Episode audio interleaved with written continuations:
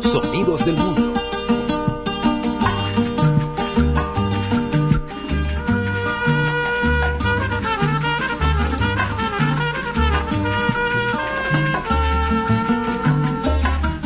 Con las primeras luces del siglo XX llegó a La Habana el ritmo musical que reinaría en Cuba y en gran parte del Caribe, el son.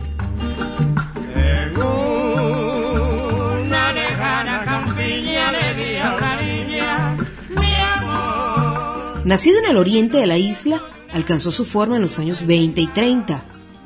Los acordes de la guitarra se apoyaban en instrumentos complementarios como la clave, la marímbula, la botija y el bongo. El tres, el contrabajo, la tumbadora y la trompeta se añadirían con el tiempo.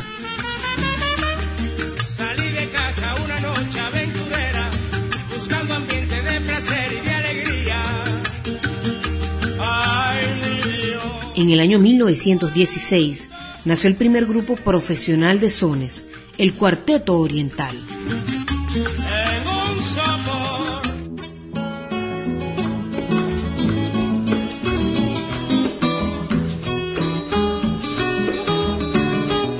Llega el 20 y con ella la época dorada del son, cuando el emblemático trío Matamoros puso al Caribe a preguntarse de dónde son los cantantes con su célebre son de la loma.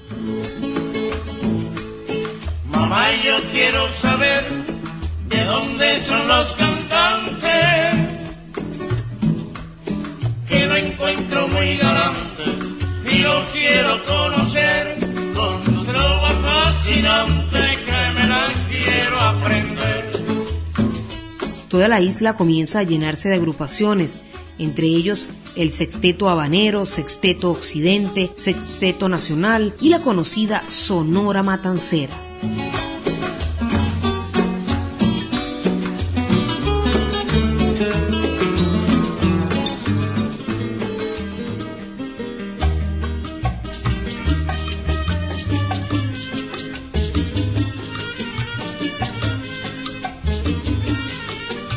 Ignacio Piñeiro y su septeto introdujo el son por primera vez en Europa cuando en 1929, durante la Feria Internacional de Sevilla, obtuvieron medalla y diploma por confesar Suavecito es como me gusta más, tema que escucháramos 50 años después en Venezuela de la voz de Oscar de León.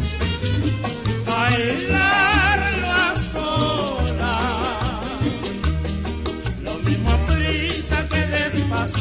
Ya en 1932 se introdujo oficialmente en la música norteamericana por intermedio del ícono del jazz George Gershwin, quien toma un motivo de un son de Piñeiro para desarrollar su tema Obertura cubana. Suavecito, suavecito.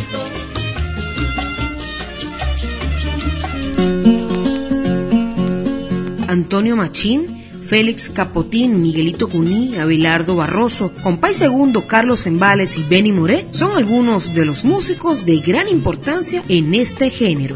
Yo soy el todo caballero, yo soy el todo. Y ando buscando a la mona que se perdió.